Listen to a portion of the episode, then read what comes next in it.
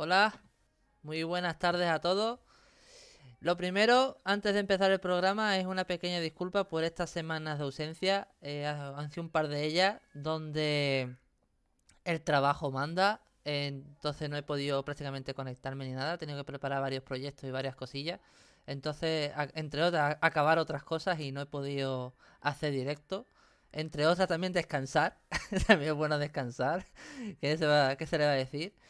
Así que bueno, espero que estéis bien y vamos a empezar con este programa que hoy nos acompaña Manu, que está aquí de nuevo con nosotros, donde vamos a hablar un poco de nuestra vida cotidiana. ¿Verdad, Manu? Sí, aquí estamos. Vamos a echar un ratillo estupendo como siempre aquí en Fantasía entre Letras y, a ver qué, qué temas interesantes van surgiendo. Pues venga, arrancamos.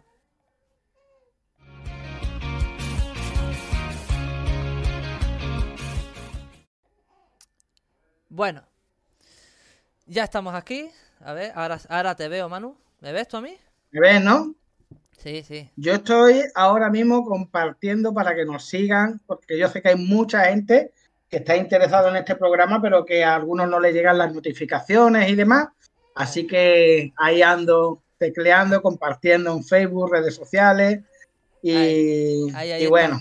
nuestro locutor de radio, que se nos ha convertido en locutor de radio hace poquito.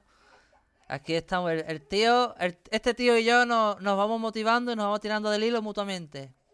Él me da una idea, yo la produzco, él la ejecuta y, así, y así vamos.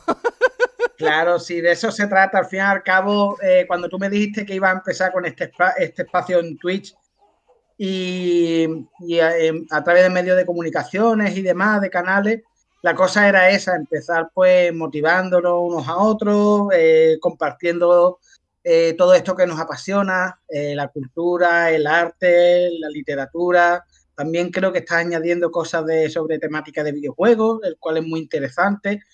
Y de eso se trata, de, compartir la afición y, de crear esta comunidad, que la verdad es que, mira, qué mejor sitio para venir aquí a compartir todas estas cosas que con gente que, que es de tu agrado. Sí, hombre, normalmente aquí lo que ahora vamos ampliando horizontes y aquí en esta casa nos gusta hablar de fantasía y hablamos de fantasía en general. Hablamos de fantasía, el próximo programa que hablemos de fantasía, hablaremos fantasía dentro de películas.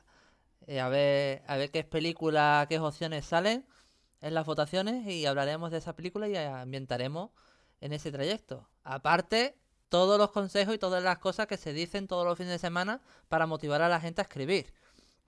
Y ya no solamente eso, ya solamente está el hecho de que eh, promoción más que nada, conocernos, darnos a conocer, eh, que se, se conozca a los escritores en nuestra editorial, Bóveda y Letras, ediciones, para que también los escritores también se animen a estar ahí y, nos ayude, entre todos, pues nos damos un pequeño apoyo para promocionar los libros.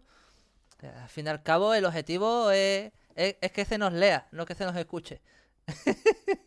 Sí, y, sobre todo, pues eso, es sentirnos identificados con gente que, igual que a nosotros les guste también la escritura y todo eso, porque, mira, precisamente por eso mismo yo este último libro le he rebajado el precio, porque entiendo que hay mucha gente que se le hace pesado a lo mejor eh, cuando un libro vale cerca de los 20 euros, ¿no? Y digo, lo voy a poner mucho, mucho más rentable este, este último libro porque la intención es esa, que te lean, ¿no? Pero sobre todo es eh, disfrutar mientras que estás escribiendo, porque lo, lo que realmente le apasiona y mueve a un escritor es el hecho de escribir, de crear, ¿no?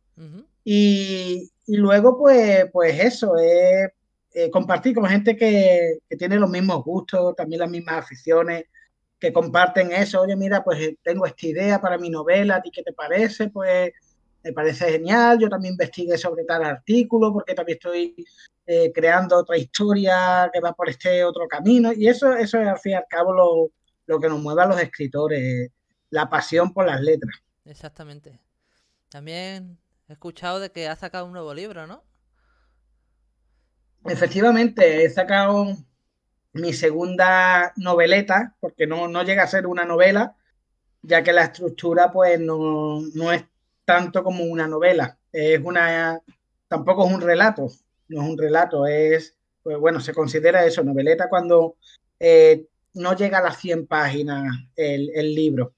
Y este pues tiene unas 85 o 90 páginas, pero la verdad es que está bastante bien, porque mira, ayer tuve una entrevista en un programa, un café con fe, con Paqui Castaño, y me preguntaba sobre eso, sobre el tema de, de las novelas, ¿no? Y yo le decía que, que, bueno, que yo, lo mío es la poesía, tú bien lo sabes, las veces que he estado aquí, entrevistado por ti aquí en Fantasía en Teleta, pues siempre hemos hablado de mis libros de, de poemas. Pero para mí es un desafío el, el tema de, de lanzarte a la narrativa por completo, el cual es algo que yo admiro muchísimo, por ejemplo, en ti, el tema de, de, de los guardianes, la leyenda y de las otras historias que no vamos a desmembrar, pero hay cositas por ahí, Hay, ¿sabes? cosi- hay nuevos proyectos, sí, sí. Bueno, aquí Hay está el, nuevo- nue- el nuevo, el- la nueva edición de Guardianes la Leyenda, el nuevo libro, totalmente hecho por mí. Hombre, por favor, veo que la, que, que la portada ha mejorado y eso que ya la antigua edición estaba bastante, bastante buena, ¿eh? Sí, sí, pero este está... Tiene su primicia por... Por ese logro de fantasía que tiene, ese toque que tiene. Tanto, tanto ¿no? color, está un color muy vivo y, y- y me encanta también, claro, es el pseudonombre añadido nuevo, ya JJ Naranjo, ya como se va empezando a conocer, pero bueno, los, pro- los proyectos van, van a- adelante. Te felicito porque estoy al tanto de todas las cosas y como bien te comentaba, pues el tema de escribir una novela no es fácil. O por lo menos a los poetas nos cuesta mucho de dejar a- al poeta y lanzarte a, a la narrativa. Así que con esta noveleta, eh, digamos, una manera que yo tengo también de ir practicando, de ir metiéndome también en este, eh, en este mundo de, de la narrativa, y por supuesto, bueno, yo llevo años con mi novela preparándola poco a poco, la tengo muy parada, la verdad, tengo que confesarlo, pero cada vez que la cojo, pues intento de, de eso, de que no sea algo muy precipitado, no quiero publicar algo que con el tiempo yo sé que puedo mejorar eh, mi lenguaje narrativo, así que lo que intento es de ir tanteando el terreno y bueno, por eso he sacado esta, esta noveleta, no sé si se ve bien por ahí, va un poquito con retardo donde yo me veo, ahí está, Sí, ahí está. Puerta Secreta, es un libro, la verdad, es cortito, pero está, bueno, está bastante bien, y, y la verdad es que, que ya se me va dando mejor, se me va dando mejor el tema de, de la narrativa, porque, bueno, es, es cuestión de práctica, cuestión de cómo quieres expresar el mensaje, el papel del narrador cuál es, si es primera persona, tercera persona. Yo normalmente, claro, las dos novelas que yo he escrito, las dos noveletas, perdón, eh, Crónicas de un náufrago y ahora está La Puerta Secreta, siempre la- las he narrado en, en primera persona. Es el personaje mismo quien está viviendo y, y relatando la historia. O sea que, que hacerlo en tercera persona, pues todavía me cuesta un poco más porque no empatizo a lo mejor tanto con el personaje o, me meto tanto en el personaje que necesito ser yo el narrador y el personaje. O sea, que, que es algo que llevo poco a poco, pero sin duda eh, estoy muy contento con este, con este nuevo trabajo porque le he ido cogiendo un poquito más el, el rollo y, me sentí muy cómodo. A todo esto tenemos nuestra bueno, a nuestro primer primer nuestro primer espectador, iba a decir, tenemos a Andrea, a mi mujer por el chat que pregunta que dónde podemos comprar tus libros, Manu. Ah, vale, pensaba que era el tuyo porque yo le iba a decir en la mesita de noche la tendrá tu marido. no, no, es a ti, es a ti. Pues mira, los míos están en Amazon, están todos en Amazon. Yo los vendo aquí en, en Algeciras también a través de la librería Bahía, Bahía de Letras.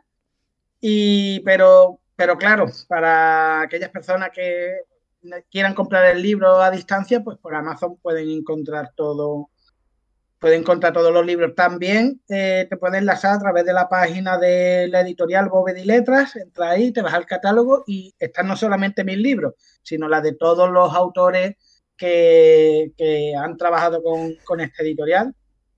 Y, ahí te enlaza directamente a dónde encontré cada, cada me estoy riendo porque me pone a poner, los tuyos también, mi amor, recuérdame dónde. Tiene WhatsApp, tiene WhatsApp, bueno. El mío también, también por Amazon, también, también. Permíteme, permíteme que, que el entrevistado entreviste a un espectador. Yo creo que esto no se ha hecho nunca, lo vamos a hacer ahora aquí en Fantasía en Teleta porque esto es una locura, esto es una, un juego de fantasía. Es un, programa, eh, va a haber un programa ya avisando de antemano donde Manu hará de entrevistador que me entrevistará a mí para promocionar mi nuevo libro. También. Directamente desde, desde Fantasía entre Letras. Todo, haremos todo eso, pero, ahora mismo quiero entrevistar, el entrevistado quiere entrevistar a la espectadora, a la espectadora. que está al lado del entrevistador. Eh, eh, ¿Te has leído, Andrea, alguno de los libros de tu esposo? Yo espero que sí. Claro que se lo ha leído. La primera. Es que mi, mi esposa, mi esposa, y no quiero hablar muy fuerte porque está por aquí cerca y va a decir, oye, no saque trapo sucio, todavía no ha leído ninguno, ha leído cosas. Y para, y, para lo peor ha leído poemas que yo escribí cuando no estaba con ella. O sea, que esos son broncas, esos son broncas una tras otra. No, hay que ver. Ahí te dice, te está contestando, ahí te dice, pone todo, fui la primera, y es razón. ella fue, hombre, muy ella fue eh, cuando me llegaron los libros de la, de la primera edición, ella fue la primera en recibir el primer libro, la primera dedicatoria y la primera en terminarse el libro. Genial, genial. No, mi esposa igual, la verdad que es un encanto tener a personas que te apoyen con, con tus trabajos literarios y con todas estas cosas, porque es que al fin y al cabo, pues es nuestro apoyo principal. Yo siempre lo diré, se lo diré a mi esposa, que, que gracias porque siempre ella me ha motivado. Y a lo mejor no se lee el libro entero porque dice, yo no soy muy de leer, pero me encanta verte escribir, me encanta con verte con tus proyectos eh, y ella me apoya siempre. Así que, que bueno, que por ahí... La mía igual, la mía me, anima, me anima todo y... Andrea, mira, mira, interrumpo mi, mi propia pregunta, mi propia conversación y dice, Andrea dice, pone, y eso que aún no era mi novio, lo leí porque me pareció un buen libro. es verdad, es verdad, porque también fue nuestra primera cita. Sí, ¿no? El rollo que era en plan escritor y, lectora. Bueno, nosotros nos conocimos por Facebook y hicimos la quedada al día siguiente. Y nos conocimos. Entonces yo también le di, le di el libro y, y nos conocimos. Ah, pues mira. Y después ya a raíz de ahí ya fuimos, fuimos hablando y fuimos quedando. Hasta día Claro. Yo igual, yo por ejemplo con, con mi esposa, pues ella, ella siempre con el tema de los libros, además yo le hago mucho spoiler. Yo le hago spoiler, digo, mira, amor, voy a escribir esta historia, como yo al final soy muy charlatán y, necesito de hablarlo con ella, que es la persona que tengo al lado, pues le cuento toda la historia, oye, mira, quiero hacer este libro, he tenido un sueño, este sueño, porque este libro, eh, la, la, Puerta Secreta, eh, viene de un sueño. Sí, me dijiste de un sueño. La, verdad que, que, es Narnia, este libro es Narnia. Totalmente. pero en vez, de, en vez de hacer un armario, es una puerta. Claro, sí, sí, es totalmente. Mira, yo lo pensé hasta un momento y digo, a ver si me van a denunciar por los derechos. No, pero no tiene nada que ver. Lo que sí que, que, bueno, que de hecho el escritor de Narnia, el mensaje que quería sacar creo que es un mensaje similar, ¿no? Que cuando abres esa puerta, eh, en este caso la puerta secreta, Narnia, o cualquier cofre que tú no sepas lo que te vas a encontrar, eh, en nuestro caso y en el del escritor de Narnia, que perdona, no recuerdo ahora mismo el autor, eh, ambos eh, lo que quieren transmitir es eso, que el, mundo que, tenemos ahí al lado es un mundo, un mundo espiritual que no muchos no conocen y otros pues conocen pero no han dado el paso de abrirlo. Y en este caso pues igual, sabemos que Narnia es un libro escrito por una persona de fe cristiana y el león representa, ¿cómo se llamaba? El león de Narnia.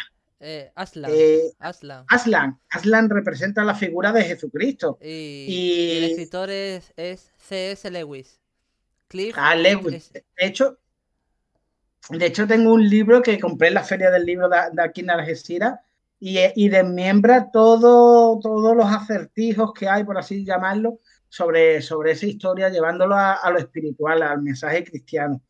Y, este libro, pues La Puerta Secreta, tuve un sueño, que la verdad que era un poquito revelador, en el que estaba en una prisión. Os voy a contar, ya que estamos un poco sobre la sinopsis del libro, si me permite. Eh, dice, una historia basada en la Italia de 1919.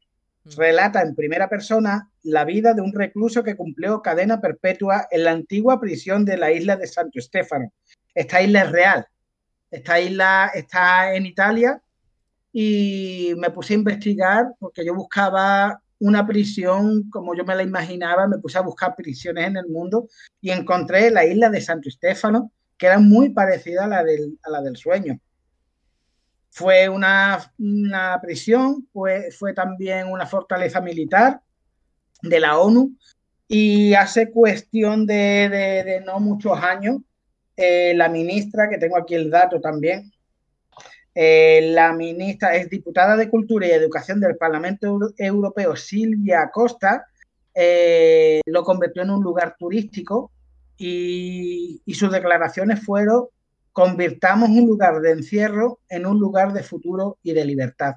Y ese es el mensaje que yo quiero transmitir con este libro, porque la verdad es que el sueño que tuve era muy perturbador, pero recuerdo que dentro de la violencia, dentro de la depresión que se puede eh, vivir en una cárcel o por X motivo, eh, en el sueño como que me escapaba y me metía en un módulo abandonado y ese módulo abandonado había una puerta y se veía como, como esta portada. La verdad, cuando yo encontré esta ilustración, es libre de derecho de, y demás, eh, puse la, la imagen igual, es igual a la del sueño. Una puerta llena de enredadera, antigua, de madera, de color verde, por cierto, era la puerta. Y, al abrir esa puerta en el sueño, eh, había una biblioteca, un mundo lleno de, libertad. Y yo me, escondía dentro de la biblioteca y nadie me encontraba. Era como si desapareciera. Y eso me recuerda a mí al ámbito espiritual en la vida cristiana, nosotros cuando eh, logramos destapar eh, los misterios y los secretos de Dios, que no son secretos. Realmente Dios da una revelación y es bueno de conocerlo, pero a veces no lo conocemos, por eso la puerta secreta.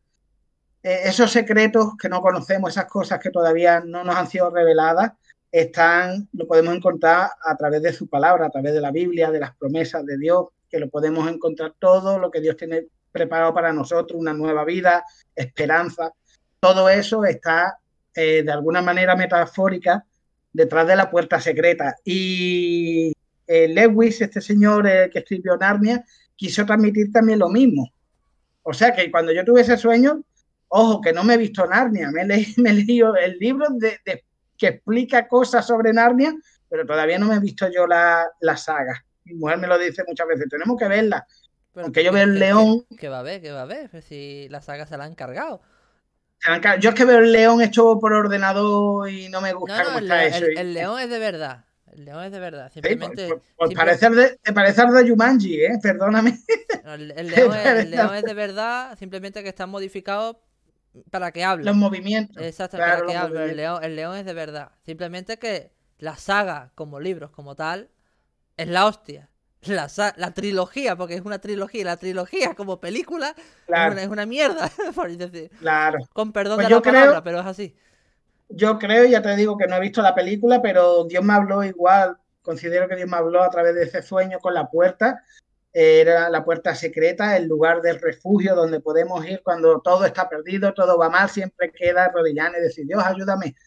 Y, y, es verdad, porque cuando clamamos a Dios, eh, pasan cosas en nuestra vida, de verdad. Eh, los que vivimos una vida cristiana, yo no voy a jugar la vida cristiana de cada uno, porque algunos pues lo llevan de una manera, otro de otra, pero a mí sí me ha valido personalmente cuando yo he tenido problemas, igual el problema no, no ha desaparecido, pero mi manera para asimilar el problema sí ha cambiado. También y, y, eso ya es una respuesta, consideramos que una respuesta de parte de Dios.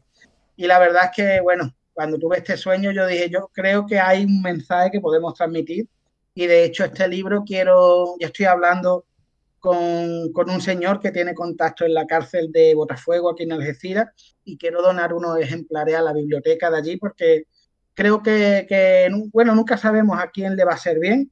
Con Crónica de un náufrago ya hicimos lo mismo, también donamos a los hospitales y este mm, no quiero que sea menos y, donarlo a, la prisión, que muchas veces decimos, bueno, el que está ahí está por algo y es cierto, es cierto, está por algo, pero siempre mm, lo que hace que el humano sea humano es dar la oportunidad a las personas de cambiar. Y eso es muy difícil, porque la gente no cambia porque no se le da la oportunidad. Pero hay personas que realmente, yo he conocido personas que han sido delincuentes, han sido atracadores, han sido... Cuando es un violador, un asesino nos cuesta más, ¿sabes? Pero nunca sabemos el trasfondo de la persona y muchas personas son eso porque a ellos le hicieron lo mismo. Hace poco estaba yo en un taller sobre el abuso y hablaban que eh, la víctima es un abusado, es víctima, por supuesto, pero el abusador también es una víctima. Y el que ve el abuso y se calla también es una víctima. Todos somos víctimas en esta sociedad. Así que intentar de eso, de, echar un granito de arena por mi parte como escritor. Y, bueno, ya que la semilla caiga donde tenga que caer. Y por supuesto seguir disfrutando de hacer libros con propósito. Bueno, yo de hecho, los, últimos libros que me quedan de la edición antigua todos van, los, los, voy a donar a la, a la iglesia, donde estuvimos el, fin de semana pasado. Genial, genial. no, porque siempre, mira, eh, siempre, siempre hay una buena causa por el cual hacer algo. Siempre, yo sé que tú eres una persona que tiene un corazón muy noble y eres de, de, buena condición. Y, cuando las personas tenemos esta necesidad de, de, hacer algo bueno, porque es una necesidad humana el hacer cosas buenas, ocurren cosas, porque nunca sabes a quién vas a inspirar. Si hay un joven, como hablamos hace tiempo en la entrevista que, te pudo hacer, ¿te acuerdas? Para el, Lodebar, el Boulevard de Lodebar, hablábamos de eso, de, inspirar a otros, de inspirar a nuevas generaciones, gente que a lo mejor no encuentran su sitio en la sociedad y, tal vez eh, necesitan el empujoncillo tuyo, mío o de aquellos que nos están escuchando ahora mismo, que tienen un talento y lo pueden poner en beneficio de, la sociedad. que sí, sí, sí, eso es lo que, nos vamos a llevar. Es que exactamente, la motivación. El día de mañana, cuando escuchemos alguna entrevista de alguien que ha escrito un libro, ah, no, pues mira, yo me motivé a escribir por tal persona. Dice, dice hostia, yo influí en, ese trasfondo de, de, que esta persona hiciera algo. Claro. Y, y sobre todo las influencias que tenemos a día de hoy son todas influencias negativas, influencias que incitan a, la infidelidad sexual. La gente no cree en el, la gente no cree en el matrimonio. La gente, mira, cómo hace un boom esto de Shakira y Piqué. Ya, pero la culpa la tiene la sociedad. sociedad. La culpa la tiene la sociedad de hoy en día que está un poco chalada. Claro, y la sociedad porque es así, porque es así por el individuo. Dice, la persona es cuerda, pero eh, el colectivo está loco. Pero claro, realmente es que hay un poco de locura en cada uno y eso es lo que hace que al final nos juntamos todos y liamos la marimorena. Así que la cosa es si cada uno ponemos algo bueno, que en este caso pues la habilidad o el talento que tú tienes, la escritura, la interpretación, la música. Ayer hablaba yo con un joven que es grafitero, le encanta la, la música urbana, le encanta todas las artes urbanas y el chaval es una persona que, también tiene esa voluntad, que quiere hacer cosas buenas, que ella me comentó de, hacer talleres con los jóvenes y quería hacer cositas, ¿sabes? Y es bueno cada vez que te encuentras con gente así, sobre todo con gente joven, que, parece que no, pero la verdad es que igual que hay una generación muy corrompida y una generación con las ideas muy, claras y a, eso es lo que hay que escuchar y, y, fomentar, facilitarle el trabajo. Y este joven quería, quería pues usar estos dones que normalmente lo urbano está eh, relacionado con la delincuencia, la calle, las drogas, pero no, no tiene nada que ver, es, ser tú mismo eh, y reconocer lo que a ti te gusta y darle tu identidad. Y eso creo que es lo que hacemos los escritores, darle identidad a, esas cosas que, hacemos y que nos gustan. Sí, mira, Andrea te lo está diciendo por el chat, Andrea, pero siempre hay alguien que, se que necesita escuchar, da igual, es día o es el momento para quedar y ayudar a crecer a los demás. Esta generación, por ser de cristal, está muy abierto y crecer y aprender más. O sea, están muy abiertos, pero son yo los llamo enclenques, enclenques y muñequitos. Porque hay vídeos en TikTok que me, que me hacen muchísimas gracias respecto a eso. Hace dos generaciones está el chaval de los 90 que se tropieza y, y se hace daño y, y es el plan, uy, que me he chocado.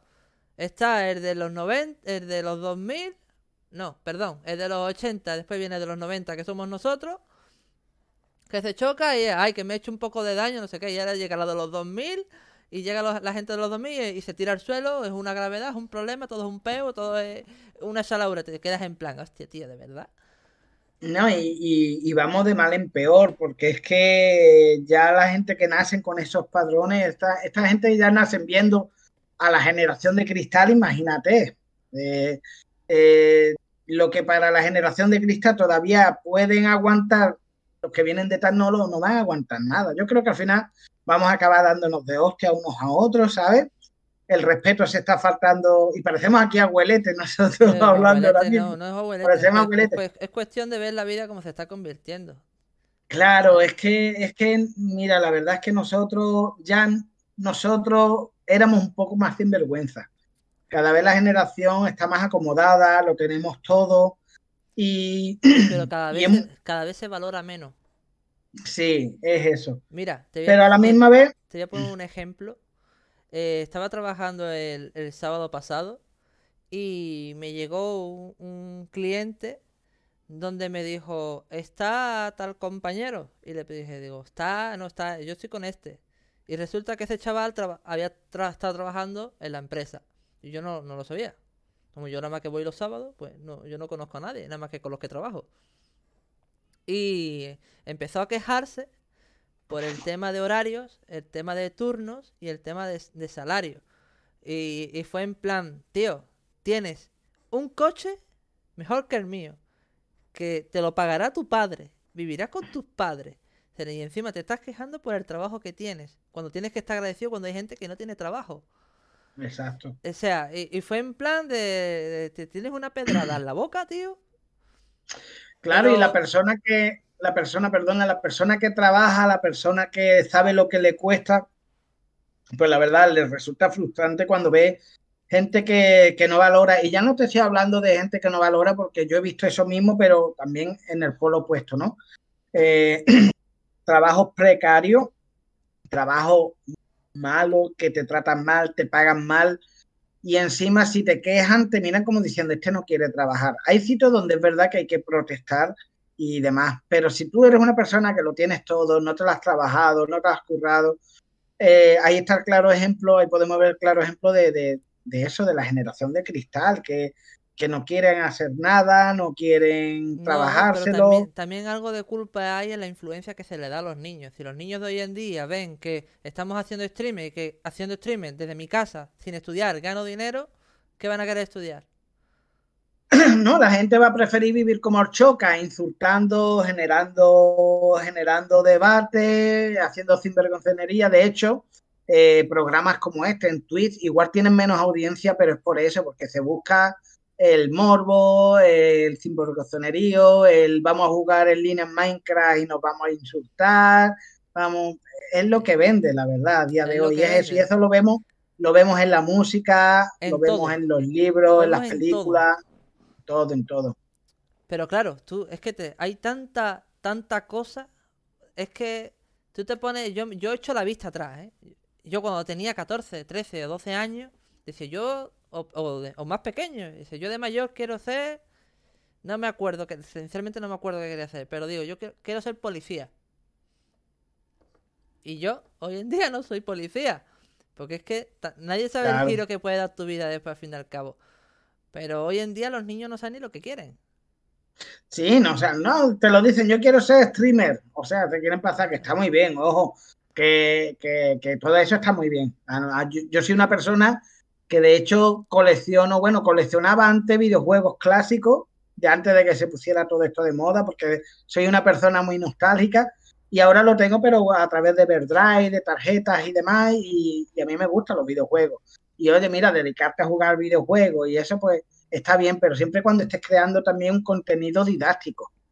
Por, ejemplo, por ejemplo, es lo que decíamos, tú a través de tus libros los dona a, esta iglesia y seguro que estas personas a lo mejor no va a un fin benéfico, no va a una recaudación, que también puede ser, no lo sé, pero ya con que estés dando un mensaje positivo a, tus lectores, ya estás creando tendencias, ya estás haciendo un influencer positivo. no tendrá a lo mejor los seguidores que tiene, eh, yo qué sé, cualquier otro influencer de, tantos que hay a día de hoy, que todos hacen lo mismo y fomentan lo mismo, ¿no? Pero si tú eres, eh, aunque influencies a uno y le des un buen mensaje, yo creo que por una vida que salve de este mundo tan corrupto con un mensaje positivo, ya esa influencia vale más que por todas las otras que, hacen a través de los TikTokers, moviendo el trasero, haciendo gestos, eh, que a lo mejor tampoco es para tanto, pero la semilla es la cosa, lo que siembre, tienes que asegurarte que estás sembrando, para cuando salga el fruto, saber que ese fruto es bueno, es malo. Y, y mira, yo cuando empecé a escribir, me da mucha vergüenza ver mis letras cuando yo tenía 14, 15 años porque estaba pasando por muchos problemas. Típico de, de, ¿Tú, te acuerdas cuando, ¿Tú te acuerdas cuando nos conocimos y empezamos a, a, divagar las primeras letras? Sí, sí. ¿Te acuerdas? Pero yo, yo, yo quiero irme más atrás, porque ahí quiera que no, ya ahí eh, puede que necesitara mejorar lo que es la gramática, eh, falta de ortografía, pero me voy más atrás a lo que es el contenido. Yo con 14, 15 años, además de escribir que con K de kilo, acostumbrado a los SMS de la época, muchos que no están escuchando no saben ni, de qué estamos hablando. Messenger hizo mucho daño. Sí, hizo mucho daño. Eh, eh. y escribía con la K, con la K de kilo. Y, mi madre. quitando eso, la falta. Mi madre olvidando, Sí, ¿no? yo veo, mira, yo veo recuerdos de, yo me, abrí mi Facebook, creo que fue en 2011.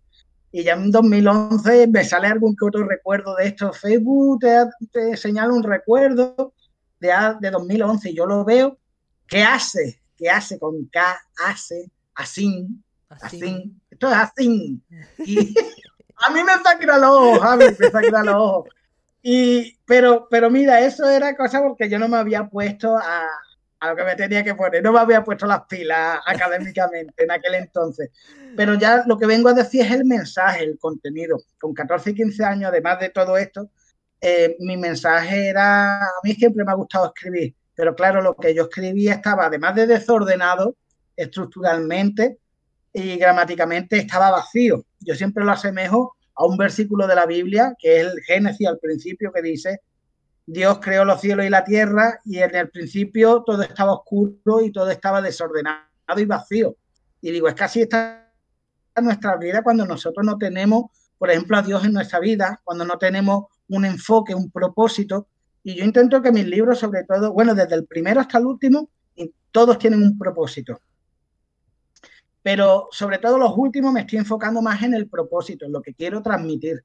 Y, y es eso, yo mis escritos al principio daban pena porque había odio, había resentimiento de lo que yo estaba viviendo, que para mí escribir, la escritura fue una terapia y, es una terapia enorme, porque de hecho aquí tengo, mira, preparado otro, otro, libro, lo sigue haciendo, no sé si se ve bien, La boca del loco, que fue mi último poemario, no lo he presentado, no lo he presentado, pero lo presento aquí en primicia para Fantasía entre Letras. Y La Boca del Loco es, de hecho, en la sinopsis, pues dice que es un libro, es un libro sin leyes donde el autor deja caer las llaves de su alma a través de la prosa poética, desvelando el oscuro, difícil camino que cruzan los artistas para llegar a sus propios países de las maravillas. O sea, este libro son todas mis frustraciones, todas mis depresiones, todas las veces que incluso de adolescente eh, eh, me planteé el suicidio y yo sé que hay mucha gente que, vive esto porque es una realidad. Y yo los animo, la verdad, y aprovecho este espacio que, tú tienes también, pues para animar a, todas estas personas a que, a que busquen un sentido a la vida y, que si tienen un problema, que lo escriban, que lo escriban. Yo me di cuenta que la escritura para mí era como una oración, como un rezo. Yo escribía y soltaba lo que había dentro de mí y eso me ayudaba mucho. Y con el tiempo, pues como a mí me ha ayudado, yo quiero ayudar a otras personas. Y, yo creo que esa es la responsabilidad y el llamado que tenemos los escritores a día de hoy, aquellos que no estamos en ese mundo de influencias negativas, de TikTok y todas esas cosas, pues yo creo que, es lo mejor que podemos hacer. Así que te felicito por donar esos libros a la iglesia, porque seguro que, que esas semillas va a caer, no van a caer en sacos rotos, van a dar buen fruto y, bueno, a lo mejor no lo veremos nosotros, pero lo verán otras generaciones. Tu hija, por ejemplo. Y qué mejor que eso, ¿no? Sí, bueno, ella tiene, ella tendrá la herencia de, de, la saga de los guardianes. Ella se le irá, se irá mascando la historia desde pequeñita. De hecho, ya es pequeñita, no tiene ni un año y, bueno, no tiene ni cinco meses y ya, y ya mira el dibujo del padre ahí en la pared como diciendo, me gusta eso. Impactada mirando ahí el dibujo. Pero de uno de los proyectos que, que mañana se realizará uno de ellos, a ver cómo queda, comentándole a Andrea el, el argumento de la, de la historia en sí, porque es la propuesta que tengo que hacer. Andrea nunca ha escuchado, o sea, siempre se ha leído el primer libro, se está leyendo el segundo conforme lo escribo, pero ella nunca ha escuchado el final. Y le he leído el argumento, porque claro, en la propuesta tengo que presentar toda la historia, o sea, cinco libros basada en un argumento que no tiene que ocupar un poco más de ni, media página, es un poquito complicado de, escribir cinco libros en muy en muy poco espacio. Y le he tenido que explicar el final, el final de, de cómo acaba la historia. Un final que yo cambié tres veces. Tres veces cambié el final porque no tenía un, cierre que. bueno, más bien un cierre lógico. es, un poquito complicado cuando se quiere. Se quiere cerrar algo y no, y no es fácil. Por eso te preguntaba, lo, te preguntaba lo de. ¿Te acuerdas cuando empezamos a, intercambiarnos las letras? Yo te enseñaba y tú me enseñabas. Yo te enseñaba y tú me enseñabas. Y íbamos hablando del tema. Sí. Porque todo, todo tiene su, su por qué, el por qué empieza. Y en este caso, espérate, te acabas de ir, ahora aparece. Se, se te ha ido la cámara, tío. Sí, no, ¿sabes qué pasa? Que, que, que, los recursos están ahí, tú sabes que yo ando con el i3 peleando y en Twitch se me estaba quedando pillado. Lo que he hecho es quitar el Twitch y a lo mejor ahí ha refrescado un momento, pero ahora te escucho mejor, es que te estaba escuchando y digo, no sé si, si te va a perjudicar en tu grabación o algo y digo, prefiero quitarlo. No, no, no, no perjudicaba nada, pero había momentos en que te quedabas un poco pillado y la cámara desaparecía y volvía a aparecer. Cosa que cuando, cuando, cuando, se, cuando se vea el vídeo se va, va, a estar gracioso cómo aparece, desaparece. Mientras, mientras no, no sea el problemón que tuve la otra vez, que no se veía nada, ni se escuchaba nada, Sí. La gente por el chat comentando, sobre todo tú. No, pero bueno, ya, ya yo por lo menos te, yo por lo menos te escucho mejor ahora, te escucho mejor. No, sí, bueno, la verdad, la verdad que...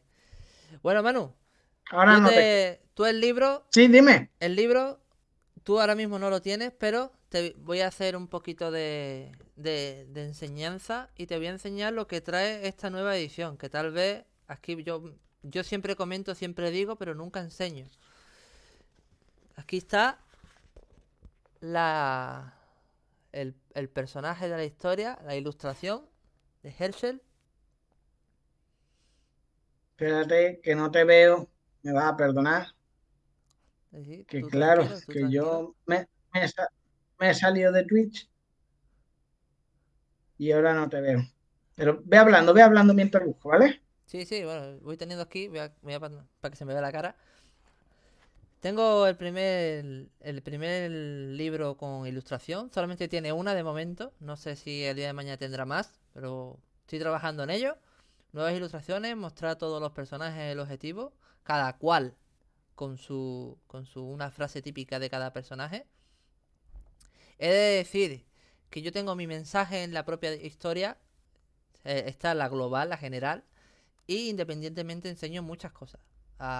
enseño a, los adolescentes y a los adultos a superar sus problemas, eh, eh, motivarse, o sea, lo que es enamorarse, superar los miedos, tener valentía, coger confianza en sí mismo, que prácticamente es un poquito de cada cosa lo que le pasan a los personajes conforme van creciendo en la historia.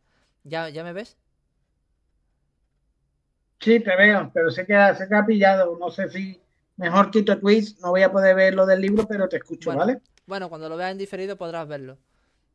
Vale, vale. Así que es el, mensaje que, al fin y al cabo que uno transmite.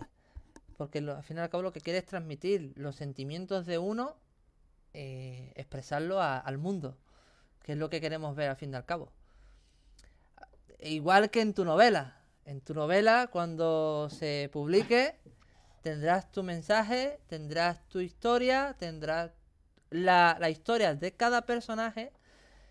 Y claro, aquí lo difícil está en que tú eres el narrador y tú eres todos los personajes. Tú eres Dios, piche. No, eh, eh, realmente es, es como un diario. La verdad, a mí me es mucho más fácil cuando, cuando lo comentas desde un diario y, y si hay otros personajes aparte del protagonista, pero todo es en primera persona y, ayuda, por, por, lo menos a, mí, yo considero de que como son mensajes muy concretos, que va dirigido a, a grupos de personas, personas que están pasando por algún tipo de problema, pues sí que me gusta de que se sientan identificados. Y qué mejor manera que cuando estén leyendo el libro se estén leyendo a sí mismo. Por eso también eh, este tipo de novela lo he escrito así. Eh, noveleta. La novela, novela sí es en tercera persona, porque ya ya ahí es, distinto, pero parte de que lo haga de esta manera es, por eso, porque también el, lector se pueda sentir más identificado con este tipo de, relato y de historia. Sí, claro, exactamente. Precisamente por eso tengo nueve personajes, para que cada quien se sienta identificado con quien quiera o con quien más se asemeje. Mira, aquí tiene, Andrea nos pregunta una pregunta para los dos. Dice, ¿cuál es el propósito de sus últimos libros? Propósito ¿Ese es el granito de arena que quieren dejar al lector? Empieza tú.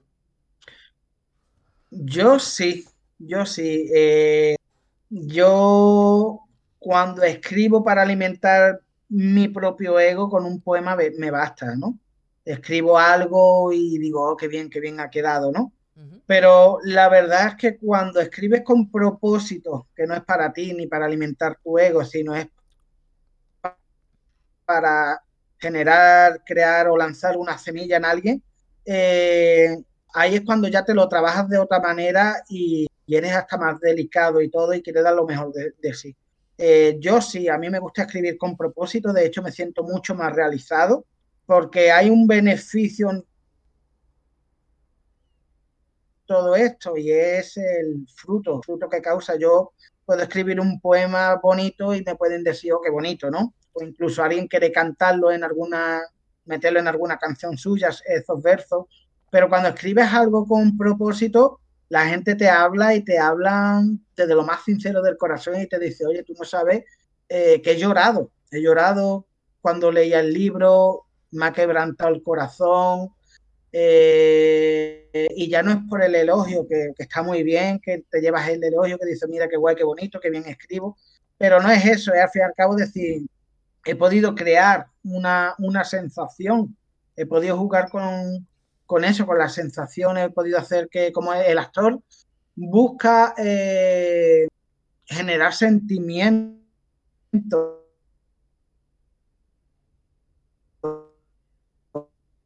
La película está para eso, la música está hecho para eso, todo estamos más alineados a, a conseguir eso a que haya una reacción sincera por parte de, del lector o del público y, eso es lo más gratificante, el saber que esa persona eh, se ha metido en tu piel realmente y se ha podido sentir identificada con, eso que tú has escrito y, y si es para bien, pues, pues lo mejor que te lleva, la verdad. Exactamente. Ahora tú.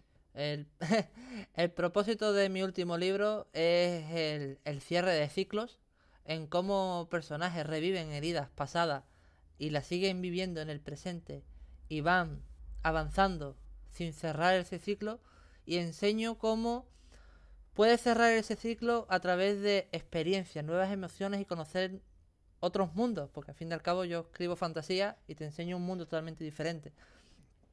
Y a través de eso es como me gusta ver a mis personajes crecer y evolucionar a través de lo que yo siento, lo que pueda sentir en, en ese preciso momento o lo que me haya ocurrido. Es mi forma de gratificar para que esa persona que lo lee se siente identificado con ese sentimiento o con esa emoción o con esa nostalgia que el personaje siente o, está desesperado por hacer algo. Esa desesperación, la pérdida de alguien, el, momento de, dar un beso, eh, el, sentir el agua golpeándote la cara cuando llueve. Todas esas pequeñas cositas que yo describo cuando escribo, me motiva y me gusta porque me gustaría que el lector lo sintiera como yo lo siento cuando yo lo escribo. De esa manera, al igual que cuando lo escribo yo me lo veo en mi cabeza como una película, el día de mañana, si Dios quiere, ese libro será una serie, será una película, si llega a la gran pantalla, me gustaría que fuera transmitido de esa manera. Así que bueno, ese es mi, mi propósito. Llegar a... Pues yo creo... Sí. Dime, dime, dime que eso, que perdona, creo que, es que al fin y al cabo eh, ambos estamos de acuerdo en lo mismo. Es generar algo, una necesidad que tenemos como escritores con lo que hemos vivido, porque hace tiempo ya hablábamos sobre heridas, cosas que cada uno ha vivido algo y eso te deja una mella, te deja una sensación. Y, y cuando uno madura y, y escribe, pues, pues eso, al fin y al cabo, mira, hablabas de, sanar heridas, de nuevas etapas, nuevos ciclos, nuevos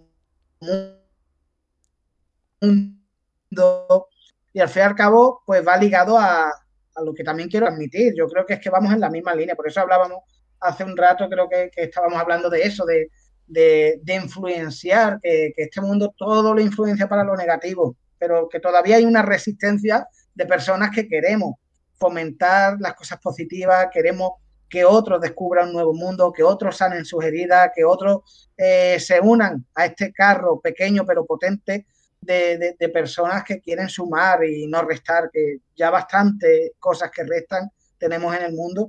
Y, y si podemos sumar, aunque sea cada uno desde su individualidad un poquito, pues la verdad es que mm, yo creo que vamos por buen camino creo que, se asemeja y la perspectiva es muy similar, cada uno con su estilo y, con sus personajes, con su historia, pero la dirección, el propósito es el mismo, de transmitir eh, una vida mejor, un mundo mejor y, que puede estar en el mundo de los guardianes, puede estar abriendo la puerta secreta, pero hay un mundo más allá y, qué bueno que los escritores nos eh, vayamos unánime en eso, ¿no? En tener ese sentido, esa sensibilidad de querer crear algo, algo así positivo. Sí, claro. Ese, al fin y al cabo, el objetivo nuestro es el transmitir para que hmm. ese mensaje, al fin y al cabo, llegue a todo el mundo. Lamentablemente, hoy en día es un poquito por el tema de dinero, porque no se puede distribuir de la manera que a uno le gustaría. Pero sí es cierto que el día de mañana sí podría La Puerta Secreta, o Guardianes, La Boca del Lobo, cualquier libro, los haiku puede llegar a cualquier parte del mundo con solamente buscarlo en internet. quién sabe si en un futuro internet seguirá siendo de la misma manera que es ahora. Al igual, no podemos tener internet en las gafas, que hoy en día se puede, pero los recursos son limitados. Eso me lo plantea yo veces, porque mira, dijimos, estábamos de broma antes de empezar directo, vamos a decir tontería, y creo que hasta ahora no hemos dicho ninguna. y ya, ya que has dicho esto, ahora cuando queremos hablar serio, no para poder decir tontería, lo hacemos al revés. pues mira, no pasa nada. Ahora, empezamos con las tonterías. está, pues mira, por hablar tontería, yo a, veces, y a veces te estoy hablando hace un par de días, estaba yo ahí meditando tonterías, porque las tonterías también se meditan, y pensaba y digo, ¿cómo será el Internet día de mañana? Porque ¿quién iba a decir que nosotros íbamos a andar en 2022, 2023 con los móviles, con los iPhones, los smartphones, la verdad que yo en los 90 no me imaginaba, yo sabía que sí, vale, los radiocaseras en el futuro, lo más, lo más moderno que había era un Windows eh, XP. XP. Eh, ojo, que en mi, y jamás, y jamás me imaginé. En mi empresa se sigue usando Windows XP. Ojo con eso. Ah, pues todavía viven en los 90. Pues bueno, ese era ya del 2000, el XP. Sí, bueno, el Windows. Yo tenía el 95, el, 98. El primero que yo tuve fue el Windows 98. El 2000 Professional, que era horrible. Yo, mira, yo era el 95 y recuerdo que mi tío, mi padrino, tenía un joystick que para mí era gigante. El joystick era, bueno, de chico tú veías el Turbo Cao y un bote colacao y era gigante, ¿sabes? Pues el joystick para mí era igual, era lo veía gigante. Y jugaba al, al Doom jugaba al Doom, al Tomb Raider 1 y al Aladdin y al Aladdin de la NES, que también se jugaba en la NES, en el ordenador, en la Mega Drive. Y yo movía con un depo, le movía el personaje cada vez que se iba, le movía un par de pasos, que no se diera cuenta, ¿sabes? Que no le matara yo al personaje. Y él lo jugaba en el Windows, en el Windows 95. Y ya te digo, luego, ¿quién iba a pensar eh, que nosotros íbamos a tener un ordenador eh, en la mano, redes sociales, es una locura el TikTok y todas estas cosas que están muy bien, se puede usar como una buena herramienta, pero como hablábamos antes, se usa para tonterías, la verdad. Y que bueno, que yo antes grababa vídeos haciendo tonterías, a mí me ha gustado mucho un sketch, una tontería, y yo lo grababa y decía, no está flipado, está colgado, está majara. Y ahora todo el mundo hace, ahora si tú no tienes TikTok y haces el majara, eh, eres un majara. eres el, un Mahara si no haces el Mahara. Yo, la verdad es que lo flipo. La persona más estirada de la historia tiene un TikTok a día de hoy. y me dicen que tú, no tienes TikTok. no, tengo contenido por esa plataforma. ¿Tú has visto el TikTok del tío este que, que ve vídeos de gente haciendo algo complicado y, y el tío hace así y lo hace muy simple y acaba el vídeo siendo así? Sí, el, morenito que hace así con las manos y tiene los ojos zartones, ¿no? Ese, pues ese tío se ha hecho. Está grabando con vos. Ese tío está sacando ya pasta que no vean, simplemente por hacer así. Sí, y con vos. Está grabando anuncios con vos y demás. Oye, pues mira, si tú haces algo que al fin y al cabo, mira, eso no daña a nadie porque usaba la lógica, decía, venga ya con el rollo que me trae, está a partir un punto de hielo, está cogiendo una hormigonera cuando coges y te compras una cubitera de hielo y no te hace falta traer una hormigonera para partir hielo, para tener cubito de hielo. Era, era lógico y, yo la verdad que lo aplaudo. Mira, Andrea pregunta por el chat que qué es Majara. Majara es estúpido. o tonto. O tonto, o tonto. o inútil. sí, sí es, es, una tontería, es algo absurdo, Majara. Y con TikTok, la verdad es que yo antes grababa, me gustaba mucho grabar sketches y hacer bromas.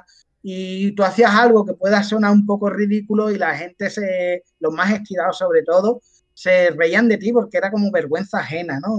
me da vergüenza ajena, me río de ti, mira lo, lo, lo absurdo, estúpido que está haciendo, está haciendo el Mahara.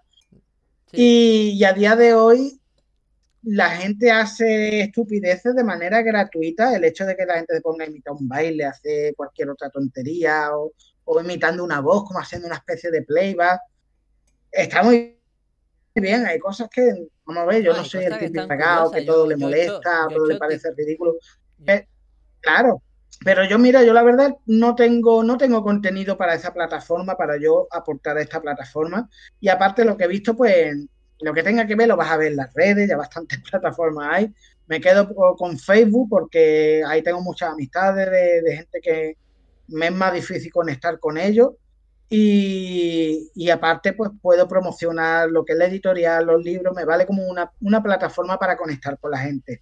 Instagram es otro público más joven también y tiene otro sistema, pues también lo uso, pero TikTok la verdad es que nunca le he visto yo el sentido y hablaba de eso, ¿no? De cómo había gente que antes se burlaban y ahora lo hacen por, por, encajar, porque es la porque tú no puedes estar eh, sin TikTok, todo el mundo lo tiene y tú tienes que tenerlo. Y ahí entramos también en el juego de, la, de la apariencia, de no tener una personalidad propia, porque hay personas que, que, son muy influenciables y necesitan de sentirse aceptadas dentro de todo, de, toda la sociedad o toda la alternativa, herramienta que haya. Y yo conozco gente que no le van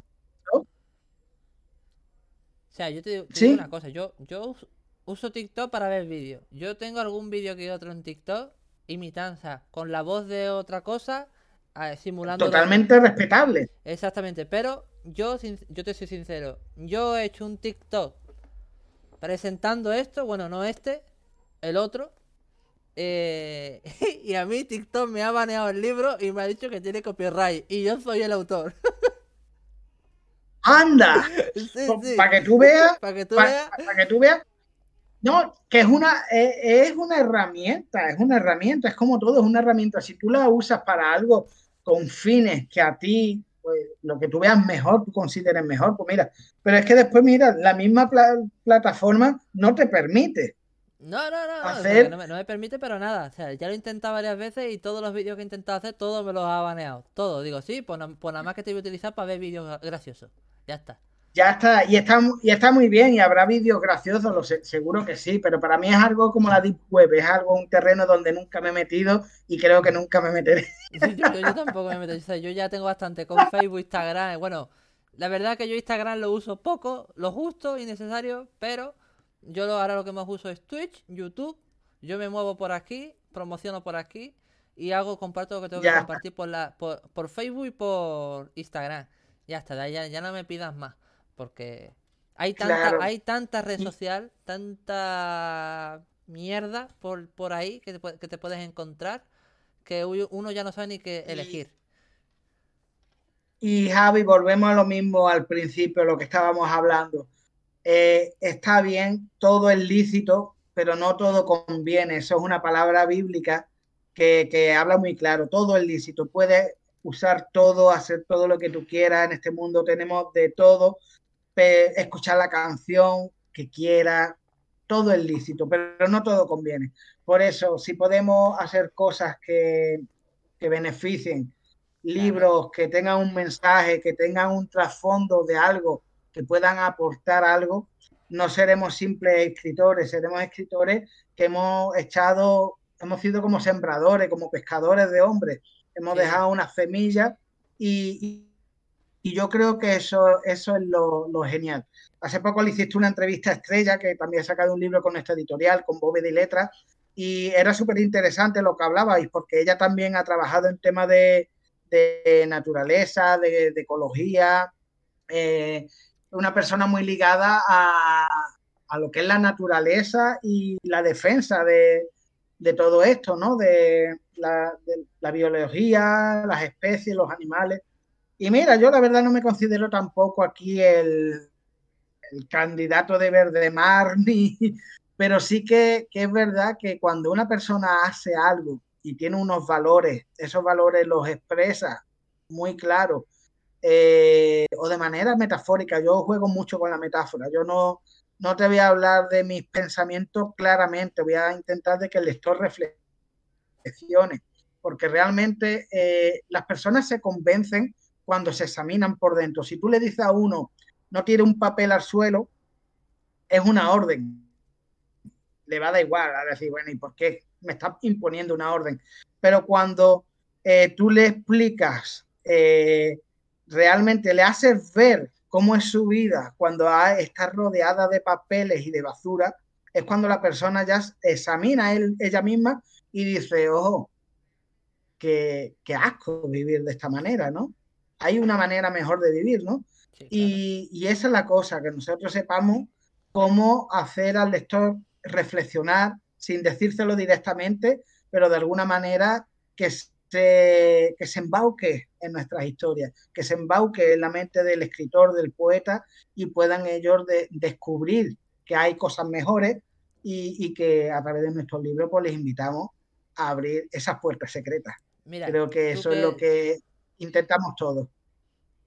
Aquí tenemos un... Se han conectado otros espectadores. Hola, me conecto tarde, pero me conecté. Esta creo que es la Siri. Muy bien, muy bien. Lo importante es conectarse. Escúchame. Creo, tú que eres un tío de, de nostalgia, te voy a enseñar algo. No lo veo, no te veo. No te veo. Ya sabes que mi procesador. Descríbemelo. Ah, bueno. Pues Descríbemelo. ¿te, suena a ti una película que, que pasó por tus manos de un artista marcial llamada. El... Ay, coño, ¿cómo era? El. Ay, joder, que no le veo el nombre. Espérate. Romeo debe morir. la serpiente la meteor, Meteoro mortal. ¡Oh! Meteoro inmortal. Mi película favorita de cine Hong Kong. Yo, mira, hablando con un amigo que es chino, eh, le decía, me encanta la, el, cine, el cine Hong Kong de artes marciales, pero el de Hong Kong, no el americano, porque el cine Hong Kong, sobre todo el de los años 70, 80, eso es una maravilla. Tiene los peores planos de cámara, tiene eh, la peor iluminación, tiene los peores actores, tiene lo peor de lo peor, pero para mí el cine de Hong Kong es algo tan bizarro y a la vez tan especial que yo veo esas películas y digo, esto realmente es cine de, artes marciales. A mí no me vale ver el americano ninja y sale un anglosajón eh, vestido de púrpura o de ninja, que, eso no se puede mimetizar por ninguna parte. Sin embargo, veo una peli de, de, chino, de cine de Hong Kong, y, me, digamos, es que yo lo flipo. Meteoro Inmortal, Jackie Chan muy jovencito, no se había operado los párpados todavía, eh, tenía cara de chino, no tenía los ojos redondos, y, hacía de antagonista, era el antagonista de la película. Pues ahí la tengo, ahí la tengo, tu película me la regalaste. Y de un, videojuego bastante famoso, Dragon Ball Z Budokai 3. Ah, PlayStation 2. Juegazo. De PlayStation 2, juegazo. El mejor Dragon Ball. Está por descargarme esta Navidad de que había una oferta en la PC, PSX, eh, la, el store, vamos, de, PlayStation 4. Y estuve por descargarme el Dragon Ball Kakarot. La verdad que le tengo bastante de ganas. Pero sinceramente, como tengo el Budokai Tenkaichi 3, todavía lo tengo ahí. Como he comentado antes, yo desempolvo las consolas clásicas que las tengo ahí guardadas, cada dos por tres, y, y la verdad que con ese me basta, porque vienen toda la saga y vienen todos los personajes, todo, Dragon Ball GT, Dragon Ball, Dragon Ball Z, eh, las películas, los OVA, el de los OVAs especiales, vienen todos los personajes. Pues y me descargué, me descargué, perdón, la versión que la ha hecho un fan eh, subtitulado en, eh, no, perdón, doblado en castellano latino. Y es genial, genial, es genial. Falta que diga, oh, viejo sabroso. Falta que diga lo de viejo sabroso en la no, mira, aquí... No, pero... Aquí, aquí nuestra espectadora Siri es, es cómplice de ello. Te voy a decir una consola que jamás creí que iba a tener y la tengo Ah, bueno, no a estrenar, pero sí la tengo. Lo que no tengo son juegos para jugarla, pero funciona. Tengo una. La Neo Geo.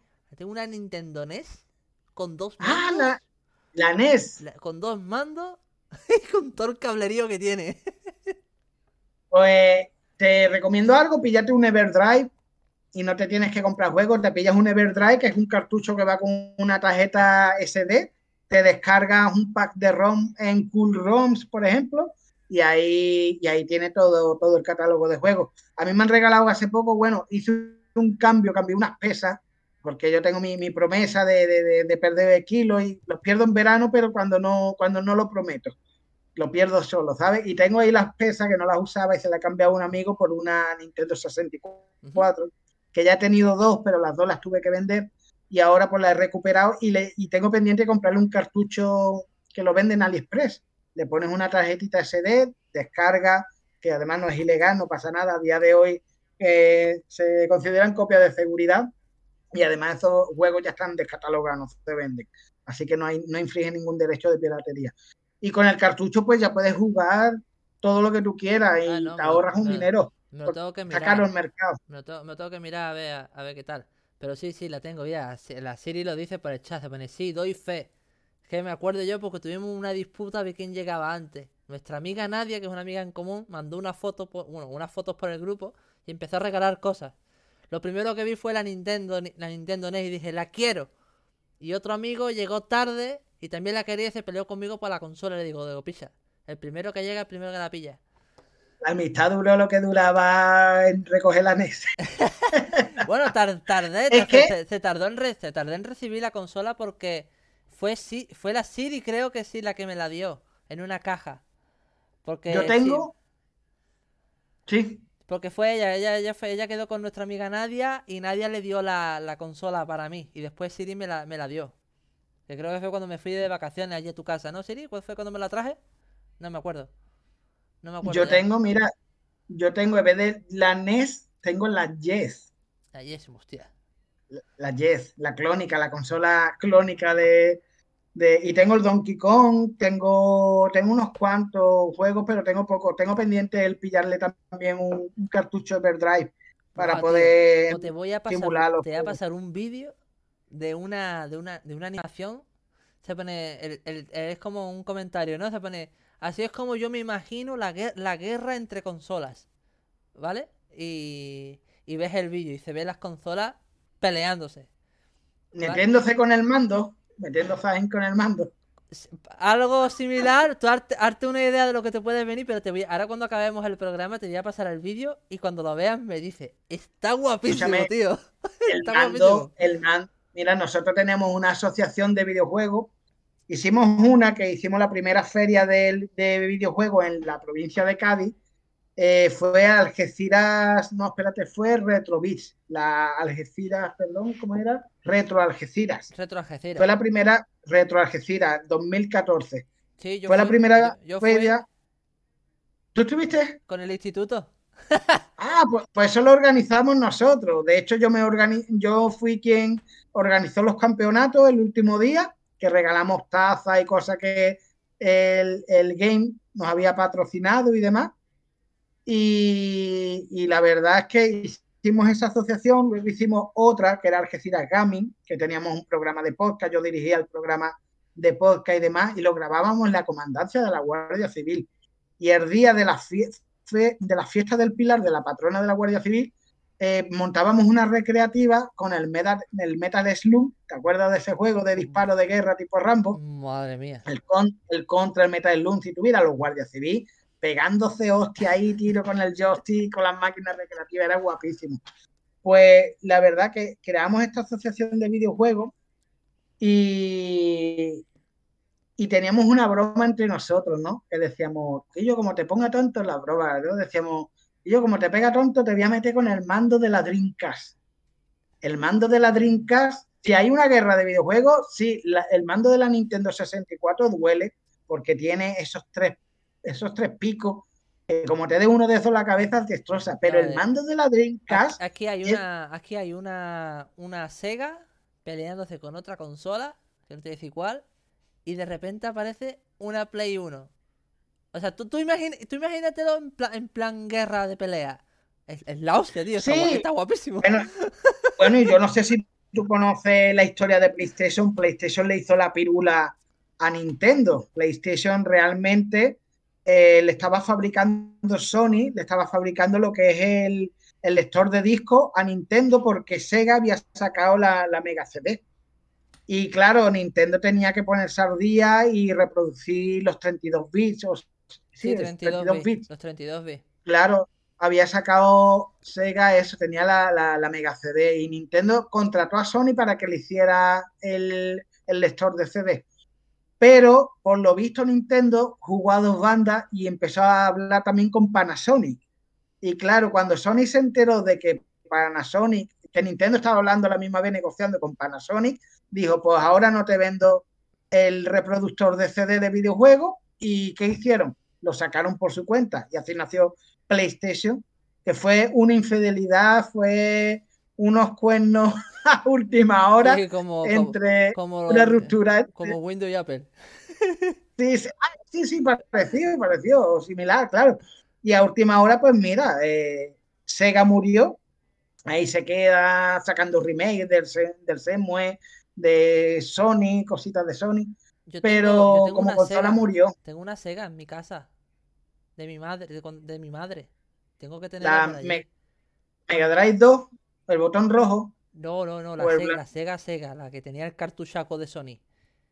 Sí, sí, es que había, había dos. Estaba la Mega Drive 1 y Mega Drive 2. No, no, Una era más rectangular y otra era más cuadradita. La más cuadradita, la, la 2. La dos, la dos. Vale, pues esa, esa, esa, esa tenía yo una también, pero ya te digo, yo cuando dejé ya de coleccionar, ahora tengo pues porque en vez de emular los juegos, pues me gusta jugarlos en su mando original y demás, pero el mercado se, pu- se puso muy caro después de lo de la feria del, de videojuegos que hicimos, eh, después eh, ayudamos a, a gente de Sevilla a montar lo que es Retro Sevilla, hicimos nosotros Retro Algeciras, luego se empezó a hacer Retro Sevilla y había salón manga de Jerez, pero no se hacía feria de videojuegos en Jerez. Y luego ya han empezado también a hacerlo. O sea que la verdad es que nosotros encendimos, encendimos una mesa aquí en la provincia de Cádiz, que luego no ha parado y se ha especulado mucho con los precios. Antes te encontrabas consolas que la gente era basura, no la querían y te vendían cartuchos, hasta te los regalaban o te lo vendían Pokémon de edición roja de, Mega- de Game Mm, Boy, Game lo pueden encontrar a 50 céntimos, a 50 céntimos. Ahora vale 30 euros por ahí, 15, 20, 30 si viene con caja. Bueno, ahora, ahora hay- tiene el factor sorpresa que Nintendo Switch en la tienda puedes descargarte gratuitamente el juego para jugar en la consola. De los clásicos, De los clásicos, te los puedes descargar. Los antiguos de Pokémon te los puedes descargar y jugar a Nintendo Switch emulándolo, claro. Está bien, pero esas cosas me parecen muy tostones que los vendan, la verdad. Si por lo menos los regalaran o los regalen con una suscripción, tú te, te suscribes, no, sé, no sé el plan que tiene Nintendo, pero si tú te suscribes y te puedes descargar de manera ilimitada o como, como el PS Plus, que te puedes descargar cositas gratis, pues estaría bien, pero que te cobren por un juego que, que lo vas a emular en la consola y a día de hoy se puede emular en cualquier lado, la verdad es que me sigue pareciendo un robo. Un Creo que se hizo un remake, ¿no? ¿De cuál? Se hizo un remake del Pokémon de la Game Boy, creo, ¿no? O algo de eso, ¿no? Hicieron del, del rojo y az- bueno, el rojo, verde y amarillo, lo- la primera edición. Se hizo un remake que se llama Pokémon Let's Go Pikachu o Let's Go Eevee. Yo creo que había algo y se veía parecido al, al Coliseum de, de, de la GameCube, ¿te acuerdas del Pokémon Coliseum? unos gráficos similares, pero salió para m- más, más, más bonito. Es más bonito, Más tiene limpio, ¿no? Mucho Más- más color, mucho más pulido, sí. Pues eso sí le tengo yo ganas, ¿ves? Cosas así, tengo ganas de vivir esa experiencia. De hecho, yo empecé el año pasado, me puse a jugar otra vez al Pokémon rojo en la Game Boy, pero digo, está muy bien la música. Pues a mí, yo- yo- yo es la- A mí me encanta la nostalgia, infancia pura. infancia pura, pero tío, no me puede. La musiquita esa ya antigüita, alguna que otra me puede. El MIDI, es- esa música byte, esa música beat, que no es ni MIDI, es beat, eh, eh, sí, un poquito dolorosa para la cabeza cuando lleva un rato. Pero eso, ya empiezas a jugar y dices, yo me acuerdo que yo me costó, ahora me lo pasaré mucho más rápido. Pero claro, ya dedicarle tiempo a eso eh, es, lo- es el problema que dices, si yo puedo jugar a esto, pero jugarlo ya en una consola con otros gráficos, que tú te veas al As, al Pikachu, los Pokémon que no se ve aquí, dos dibujos y uno ¡plá! al otro ¡plá! y le pega. Eso se ve un poco cutre, ¿no? Los, los dos, las dos pegatinas Buah, así tío, eso- moviéndose eso- en el- No, en el yo- scroll de la yo pantalla, Nada más que no te es- digo, nada más que te digo una cosa. Yo soy gastador de dinero de Pokémon. Me gusta Pokémon. Y yo veo Pokémon en aquel entonces y veo Pokémon el juego que estoy jugando ahora. Es otra historia. Es otra historia. Tío. Can- canela en rama. Pues tío, tenemos pendiente cuando vengas por aquí, por Algeciras, por supuesto, de vernos, de compartir libros y abrazarnos, echar un rato, comer comida venezolana con, nuestra, con nuestras parejas, Bueno, nuestras ta- esposas. y tanto. Yo tú- Tenemos pendiente yo tú- también- Yo tú me compraba, a mí me comprabas el traje antes de invitarme a comer. Yo soy igual, ¿eh? Yo soy igual. pe- Que yo, tú me lo, me lo yo tú me lo pensaba, pero me- menos mal que por suerte nosotros también llevaremos algo, algo de comida. Pues vamos a media, vamos a media. vamos a media porque, porque si no, pisa, que ruina, tío. Pues además de todo eso, echaremos también unas partitas a la Nintendo 64, que tengo el Pokémon Stadium. y ahí lo que se echa, se, eh, echan falta, pues alguien a. Bueno, pero a mí, más, que Pokémon Stadium, a mí me saca. A mí me saca el Tekken 3, que ahí te voy a escribir. ¡Hombre! Ya está mucho mejor, yo soy tequero, yo soy tequero. Eh, ni Street Fighter, ni, Mortal Kombat. Tekken, Tekken, Tekken, Yo soy muy Tekken el Tekken 3 o el Tag Tournament. Yo igual, yo mira, yo con Tekken es una relación de, toda la vida. ¿Has visto la serie de Netflix de Tekken, de dibujitos, que han hecho hace poco? ¿La serie de Netflix de, Tekken? ¿Tienes Netflix? En Netflix. Yo sabía que iban a sacar una serie nueva de, de, Tekken, pero ya está, ya salió. Ya salió y primera temporada se esperan más, porque como termina, dice aquí se espera más. Eh, son dibujitos, pero un dibujito hecho en un 3D, no es el 3D de, de, de Doraemon 3D, este que sale último, no, es dibujito, pero la animación eh, juega mucho con las perspectivas y está guapísimo porque las luchas están muy curradas y la historia también. Es más, yo estuve viéndolo con, con Angélica y, un capítulo tras otro. En dos días me vi eh, la, serie entera, pero se esperan más capítulos. Te lo recomiendo, búscalo. Y lo que te decía. Lo miraré, pero mira, Andrea dice que ya es de Mortal Kombat. Así que a Andrea le sacas Mortal Kombat que ella quiere pegarse en Mortal Kombat. También lo jugamos en la Mega Drive, lo tengo el Mortal Kombat, que por cierto, el 3, la sangre estaba censurada. ¿Te acuerdas la sangre del 3? Propuesta, cambio, dice Andrea, cambio Mortal Kombat por empanadas. Ojo al dato. Empanada venezolana, pisa. Yo, tú. No, yo, yo, yo me voy por la empanada, ¿eh? A mí me da igual eh, Mortal Kombat. O sea, o sea, que si jugamos al Mortal Kombat, ella nos hace empanada. Exactamente. Ella lo cambia. Yo es que muero con los con el patacón y con los y con las hallacas, que hallacas tiene mucho trabajo, pero un patacón bien hecho lo prefiero antes que una empanada. Dice, dice, y con su respectiva salsa verde. Yo quiero empanada. Mm.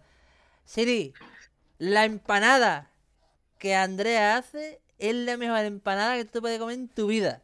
Es una mierda para empanada en payola. La verdad. Yo soy, yo soy muy de Tekken, la verdad, pero mira, que haga la empanada y estamos Tekken y Mortal Kombat total. Así la cosa es pasar buen tiempo. Por cierto, ¿tú te acuerdas?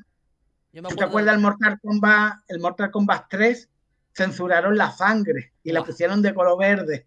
Y ahora tú le pegabas a lo, estabas peleando y salía la sangre de color verde que parecía moco. Y eso mismo, eso mismo, esa, esa censura tan horrible de color verde en la sangre se lo hicieron a muchos videojuegos. De hecho, el Tekken 2 creo que también los golpes, cuando golpeaba, se veía sangre verde y uno de niños decía, mira los mocos, mira los mocos. Y, lo que te decía, tío, eh, Tekken, eso la verdad que yo miro, yo con Street Fighter, para mí Street Fighter le faltan muchos movimientos, es muy estático, ¿sabes? Estoy hablando de los clásicos, los nuevos de ahora no lo sé, no los he jugado. Yo he jugado al, Mortal Kombat 10 y más o menos tiene su, su rollo, pero sigo siendo más de Tekken. Yo, yo es que soy malo, yo soy malo, yo lo digo, yo no es que sea un mal juego ni nada. No, no, yo, también soy malo. Yo en el Mortal Kombat soy malísimo. Yo reconozco. Yo soy, mal. Soy más malo Mira, yo es que no mato a nadie, ni al primer personaje, y me hacen siempre fatality. Y, y, y soy malo con los Mortal Kombat y soy malo con los de carrera. Los de carrera, yo no sé, yo me vengo arriba y yo nada más que le di a correr, correr, correr, no piso el freno, me salgo de la pista, me como todas las curvas. Soy muy malo con los de carrera. Después yo conduciendo en la vida normal no, no hago, no voy así. Pero en un videojuego se me queda el dedo pegado en el botón de acelerar y siempre he sido muy malo. Gran Turismo, el Driver, más o menos el Driver 2 casi que me lo pasé, era en La Habana, ¿te acuerdas? Yo más o menos eh, conducía mejor en el Need for Speed, en la Play 2, el Most Guante. El, guante muy guapo, que pasaba por la gasolinera y explotaba y, los coches tuneados, los coches tuneados, con la policía El carbono, Need for Speed Carbono también llegué, llegué lejos y eso que también era complicado, pero porque ya la jugabilidad también era un poquito mejor. Pero yo soy muy paquete y con los Mortal Kombat está claro que va a ganar tu, tu, tu esposa. Pero mientras que haga unos pequeños, unas empanadas buenas y echemos el rato, pues. Tequeños que también pues ya te tiene, tiene, digo. tiene su rollo. Sí, el pequeño. Es que la comida mejor, si- venezolana. Si, se va, si se va a hacer comida así, eso será mejor que quedemos desde por la mañana, piche. Claro, bueno, y vamos a aclarar a los que nos están escuchando ahora mismo a través de, de- del podcast eh, Fantasía en Teleta y también a través de YouTube y todas las plataformas. Los que nos estén escuchando ahora mismo, estamos aquí hablando de comida venezolana porque mi esposa es venezolana y la de aquí, Y- la y de también. el locutor Javi, Javi JJ Naranjo también, también. Es que nuestras esposas son venezolanas y nos tienen venezolanados con la gastronomía. Así que, que de ahí viene este, esta conversación de dos colonizados por la gastronomía criolla. Mira, yo a mi compañero de trabajo le he escrito por WhatsApp. Ahorita lo veo y me ha dicho, ¿ahorita? ¿Quién eres tú y qué has hecho con mi Javi? ¿Dónde está Javi? ¿Dónde está Javi? calla, calla. Eh, vamos a hablar, mira, ¿qué te parece si hablamos un poquito sobre los choques culturales? Porque te quiero preguntar una cosa. A ver, pregunta. A ti, ¿qué, qué choques culturales has tenido con tu esposa? Choques culturales. Yo he tenido muchos. Pero choques culturales. Ah, bueno, te refieres a choques. ¿Sabes a qué me refiero? Choques culturales cuando eh, dos culturas sin querer se enfrentan porque falta de comunicación. A lo mejor eh, eh, coger, que lo hemos dicho aquí 20.000 veces en el, en el programa, eh, que es tomar algo, lo, lo- lo cojo, ¿no? En México y otros países de Latinoamérica representa el acto, significa el acto sexual. El suelo es el piso, para nosotros un piso es un bloque, un edificio de varias viviendas, un piso. Es que ¿Qué choque estoy- cultural has tenido con tu mujer? me estoy mujer ri- me- tengo- me estoy riendo porque ya la, la acabo de poner por el chat. ¿Qué dice? ¿Qué dice? pone, el maní. El, el maní, ¿sabes lo que es el maní? El, El maní, ma- maní. ma- maní en Venezuela es, No. es la cáscara del cacahuete. Ah, Entonces ella, me, ella, me, cáscara. ella me dijo, tráeme maní. Y le pregunté, ¿qué es maní? Y me dijo, cacahuete. Le dije, ¿con cáscara o sin cáscara? yo, mira, mi, mujer me dice, tráeme maní, que nunca me lo ha dicho, tráeme maní, y, y me indica los cacahuetes, y yo le digo, no, no están maníos. No está- Claro, maní, manío, cacahuete, estarán maníos. Estarán maní, y digo, no, esto con la cáscara lo protege para que no se quede A manío. mí, a mí me hace muchísima gracia. La verdad que choques culturales, poco. Porque entre mi suegra, la abuela y Andrea y la tía, entre las cuatro, me han, Ah, me- me han enseñando palabras y palabras y palabras para que no haya confusión. Y. Y. Y no, y no, No, me y mira- y las entiendo, ¿sabes? O sea, mejor yo Y no es que, sí, sí, hay muchas palabras que a lo mejor hablan entre ellas y, y, la- y les pregunto y tal, pero así como choques como tal, no, al igual, así, estamos viendo la tele y a lo mejor estamos viendo Netflix y a lo mejor a mí lo que estamos escuchando lo, lo veo raro y digo, está en audio latino, y me dice, no, está en español. Digo, no, no, no, está en latino, no, está en español. en español son los dos, pero yo lo noto en la manera de hablar. Una vez me pasó que, claro, me- el que como tenemos la, tenemos la misma cuenta y yo vivía en Vila de Can y ella vivía aquí en Terraza y ella lo cambió e- el, audio, lo cambió a latino. Claro, yo estoy acostumbrado a ver Castle con la, la voz eh, de castellano. Y, y un día así, tal cual, llego, voy a cenar, voy a ponérmelo de fondo y tal como le doy al play, me doy la vuelta y cuando escucho la voz, digo, ¿qué he puesto? Y cuando ve, estaba, estaba puesto Castle, pero claro, estaba puesto Castle en audio latino. y me, me quedé Claro, pues súper mira. loco, tío. Me hace gracia eso que comentas porque, claro, no, está en, en- en español, no está en latino, pero es que el español también es latino, es un idioma latino, viene del romance. Es que también caemos en eso, ¿no? Que yo, mira, yo, por ejemplo, la iglesia a la que voy es una iglesia muy policultural, bueno, multicultural, hay 27 nacionalidades y por lo menos 20 o 23 son de, de- de Hispanoamérica, ¿no? Y, y muchas veces eso, dice, no, latino, latino, latino somos todos, el italiano es latino, el francés, todas las lenguas que vienen de- del romance, de las lenguas romances, son latinos, o sea que, que también el término es curioso, ¿no? Que no está en español, no está en latino, es que el español y el latino es lo mismo, es que son las dos latinos. Mira, Ahí mira, vienen los choques culturales. mira, mira, aquí, aquí Siri, Siri, por ejemplo, dice, Dice, a mí me pasó con Uruguaya. Y me dijeron que Pancho resulta que es pan y Pancho es un restaurante mexicano y resulta que para ellos Pancho e, e, e, era un Frankfurt. Y le dice Andrea, perro caliente de Frankfurt. Pues, pues, me dijeron eso, le dice la otra. Mira, a mí lo, más, lo más bárbaro que me ha pasado, bueno, a mí me ha pasado, por ejemplo, de mi suegra, yo, yo soy muy payaso, en el sentido de que me gusta mucho hacer cara, bromear, y cuando estoy en confianza más todavía, ¿no? Porque el sentido del ridículo lo pierdo. Yo como TikToker valdría, pero ya te digo que, que me gusta círculos cercanos, no tampoco exponerlo públicamente. Pero muchas veces, y me ha pasado, ¿eh? todavía me choca, y sea el significado para ellos de payaso es bromista.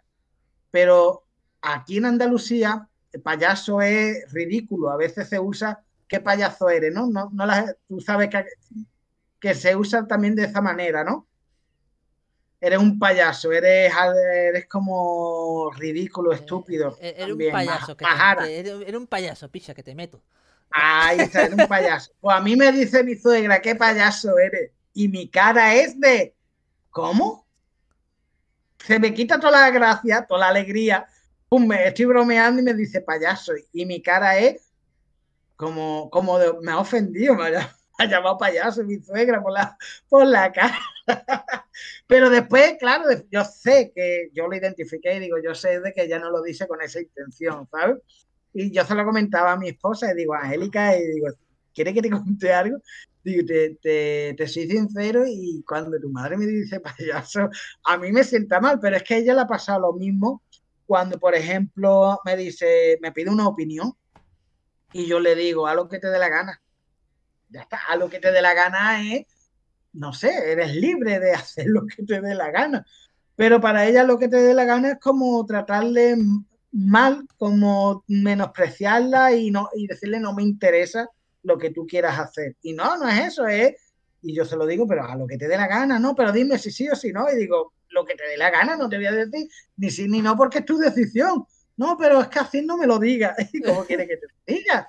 Que, haga lo que te dé la gana. cositas así, sí, hemos tenido ella y yo. Nos hemos, confundido, hemos equivocado a la hora de expresarnos y sí, hemos tenido nuestra disputa.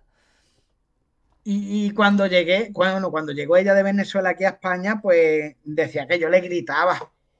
De verdad, y digo, como que yo te grito si yo no te estoy gritando, ¿eh? me estás gritando, no me grites. Ah, llamó hasta la madre diciéndole, ah, es que me gritas, es que me gritas. Pero es que, claro, es que los andaluces somos así, es como por el, nosotros estamos haciendo frontera con Marruecos y tú escuchas un marroquí hablar y el marroquí parece que se están peleando.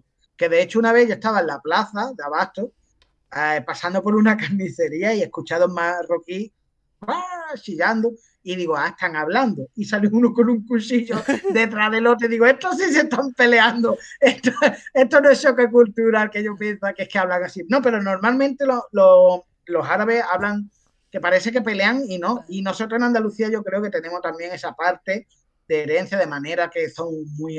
hablamos mucho en la calle, cortamos palabras, porque hablamos mucho, nos relacionamos también mucho por el tema del clima, de que estamos mucho tiempo pasando relación social en las calles.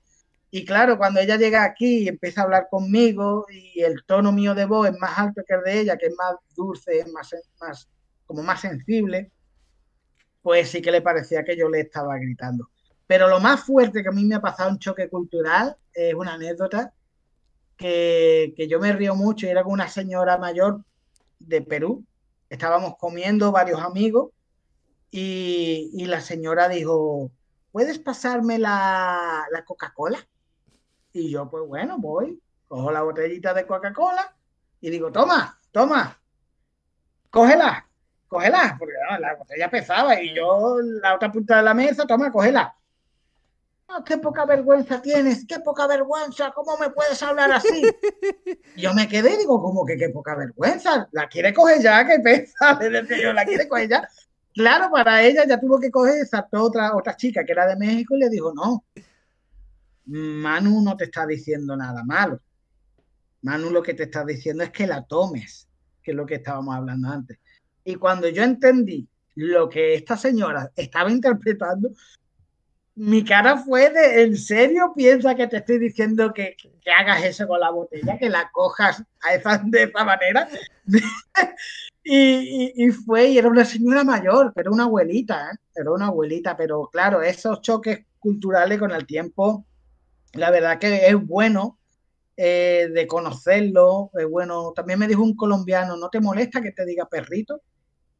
Y digo, no, porque sé que ellos dicen, ay, parce, ¿qué pasa, perrito? Y, sé que perrito es como colega, como en Venezuela dicen pana, o sea que son cosas que, que uno al saberlo no pasa nada. Pero claro. Marico. Ay, marico. Y, y, tú coges a alguien que no lo conoce de nada y esa persona coge y te dice, eh, perro, aquí perro es como eres un miserable, eres un perro. Y claro, sí que te choca, pero por eso hay que saber dar oportunidades y, conocer que, no todo, que, incluso aquí en España, ¿no? En Cataluña, Andalucía, incluso que estamos, somos, vamos, mismo país, estamos hermanados, eh, todavía hay choques culturales. Eh, un montón. Pero eso es lo bonito de una sociedad, de una sociedad así, eh, polifacética. Vamos a llamarlo así. el saber llevarnos bien. y dice, bro, bro, Bro, ¿qué pasa, bro? Bro, ahora, ahora nos hemos acostumbrado al bro. Yo, bro, yo bueno, yo poco bro digo, pero. pero yo no lo digo, yo lo escribo. Yo escribo, yo escribo y de hecho te escribo a ti. ¿Qué pasa, bro? Buenos días, buenas tardes. claro, a mí el que me conoce, al que me conoce o el que tengo trato, sí, pero a mí uno de la calle que me llame bro o me diga hermano, a mí eso me, pone, me, pone, me pone malo. Me pongo de los nervios. Mira, hermano, hermano, cuando tú estás en tu barrio, y a lo mejor conoces, aunque sea de vista, que hermano, pues vale. Pero cuando tú sales del polígono, sales de, tu ciudad o de que te digan hermano, pues a lo mejor lo sientes como, como un atrevimiento, un poco más, pero bueno, tampoco, eh, tampoco es para enfadarse. Pero sí, también es la manera que lo diga la gente, las intenciones, eh, los vulgarismos, a mí me da mucho coraje que me llamen a Cirvío. lamentablemente, cuando me lo han dicho, me lo han dicho con malas intenciones. Entonces siempre me lo he tomado, me lo he tomado mal. Claro, eh, ¿qué pasa, hermano? Y no te conozco de nada y a lo mejor viene a, pedir con un poco de cara dura y con confianza que uno no le ha dado. Lo entiendo, lo entiendo perfectamente. Hay de todo, hay de todo, la verdad es que sí. Poquillo, pues Tú mandarás. por ahí huele a empanada. Buena empanada. Por aquí, huele a empanada o algo huele. Yo tengo, yo tengo un hambre ya. Estamos cortando ya. ya claro, claro. Una hora y media de programa ya, ¿eh?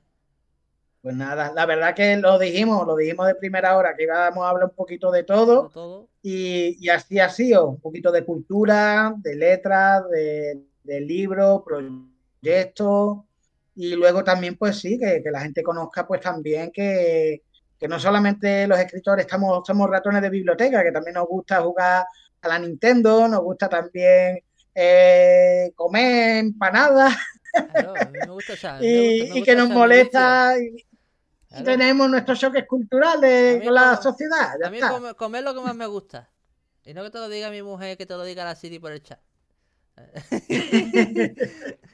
Eso es bueno, eso es bueno. Eh, mientras que uno cuide la salud y, lo tenga todo equilibrado, ¿sabes? Pues a echarle a la comida. No, peores, peores cosas ahí. Yo estoy cogiendo peso. Yo he cogido los que había perdido. Yo en verano perdí, que es más, que por el tema de la diabetes, me tengo que perder kilos. Perdí 8 kilos y he ganado ya 4. Así que y eso que esta Navidad no he tenido pata de jamón, no he querido comprar jamón ni nada y digo, no. Pero se coge en kilo en invierno. Yo no me preocupo porque en invierno es normal, está uno una vida más sedentaria, pero en verano yo sudo mucho, yo me muevo mucho, voy a todos lados andando y yo sé que en verano pierdo kilo, pero es bueno mantenerse y, eso, tener una vida equilibrada. Mira, Dicen que hay cinco cosas, a lo mejor no me acuerdo de las cinco, pero hay cinco cosas, cinco hobbies que hay que tener. Eh, es uno, ¿Sí? La Siri, la Siri dice por el chat se pone Naruto, Luffy y Goku se quedan cortos en lo que come Gadi. Gadi, Gadi soy yo. Es que a mí, me llaman Gadi de gaditano. Ese es mi mote. De gaditano, el, gadita, el gadita no ve cómo come con lo flaco que está. Este chiquillo yo no sé dónde lo echa, de verdad, ¿eh? Tiene que tener los pies hinchados. Si va a topar para abajo, Mi tiene que tener los picha, mi, pies. mi suegra me da la sobra. Yo llego a casa de mi suegra, mi suegra se salía a sacar sobra. para que me las coma. No veas, el congelador, el congelador lleno de tapes. Toma, Javi, ¿quieres esto? Toma, ¿te apetece lo otro? Y salía a sacar cosas. Pues mira, en la vida hay que tener un hobby, un deporte que te guste. El comer. En tu, en tu caso, la- las artes marciales, el baile, ¿sabes? Mantiene la vida deportiva. Un deporte que te guste, un- una afición que te guste, que sea a lo mejor escribir, leer, eh, dibujar. También hay que tener, pues, un hobby, bueno, más que un hobby, una vida espiritual también sana. Estudiar proyectos que tú digas, pues voy a, voy a estudiar. Yo ahora estoy intentando prepararme para unas oposiciones también, ¿sabes? Y la verdad es que me es muy saludable dejar un tiempo para estudiar, un tiempo pues para mi hobby, un tiempo para dedicarle también a, a mi espiritualidad, ¿sabes? A conocerme más a mí mismo, a, a autoanalizarme y luego pues la escritura y todo eso. Es tener un equilibrio y, y ya está. Y hay personas que no tienen vicio, que no fuman, como en nuestro caso, que no fumamos. Yo he fumado muchos años, pero la verdad estoy mejor así, ¿sabes? Cuidándome en ese aspecto. Yo Pero ya- bueno, yo también hay que cuidarse con la alimentación y... ¿Qué? Que yo ya ni bebo, tío. Me da, me, me No, da, es me- que- me da pereza. No, y es que con los años es eso, ¿eh? Yo creo que en principio no tiene nada que ver con lo que te voy a decir, pero en parte también tiene que ver. Por ejemplo, cuando éramos niños, te daban un juguetito que aquí Andrea te va a mirar así como diciendo, a ti todavía te gusta. pero, pero nos daban un juguete y, y nos poníamos a jugar, nos gustaba, ta, ta, ta.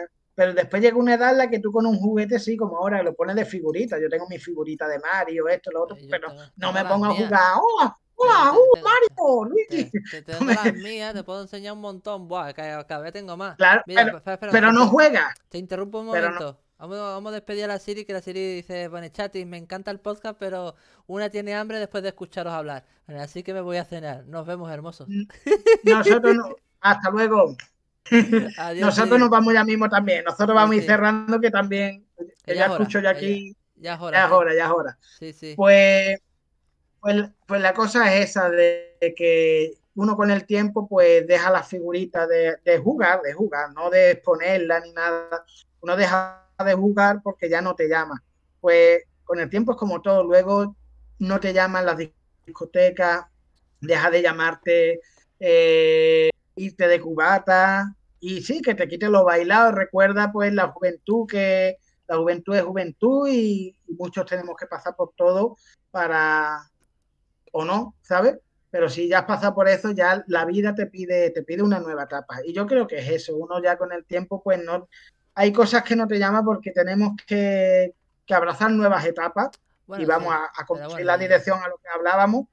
Eh, la etapa de ahora, pues eh, sí, nos divertimos, pero con cosas nuevas y como decíamos, con, cosas con propósito. Ya uno a nuestra edad, pues ya lo que intenta es eso, de, que impere eh, los propósitos en nuestras vidas, en lo que hacemos. Y más, mira, tú ya eres papá, yo todavía no, eh, pero ahí vamos, ahí vamos. Y tú ya como padre, pues ya estás en otra etapa, ya lo que piensas es en dejar un legado. Y qué bueno que, que, mira, que toda esta conversación que hemos tenido también sirva para, para que la gente, pues, que nos están escuchando, pues abracen ese legado que queremos transmitirle a través de, de nuestras letras y, y historias. Exacto. Pues bueno, pues con esta frase tan maravillosa que dice nuestro amigo Manuel Ponce, vamos a cerrar el programa de hoy. Así que nada, Manu, nos vemos en el siguiente programa que organicemos y nuestros próximos proyectos. Guiño, guiño, por codo, supuesto. codo, pisotón, pisotón. Ahí estamos. Venga, tío. Pues muchísimas gracias. Muchísimas gracias a ti y a toda la audiencia de Fantasía entre Letras. Gracias por, por este espacio y nada, eh, aquí me tenéis para, para cuando queráis. Y Un bueno, abrazo. Y para despedir, muchísimas gracias a todos los que nos escucháis. Gracias por estar siempre ahí. Y sobre todo a la gente nueva que nos escucha, darle a like, darle a suscribirse, darle a seguir, que nunca está de más. Y seguirnos en las redes sociales, que siempre estamos ahí para lo que queráis. Así que bueno, nada, un abrazo y nos vemos en el siguiente programa. Adiós.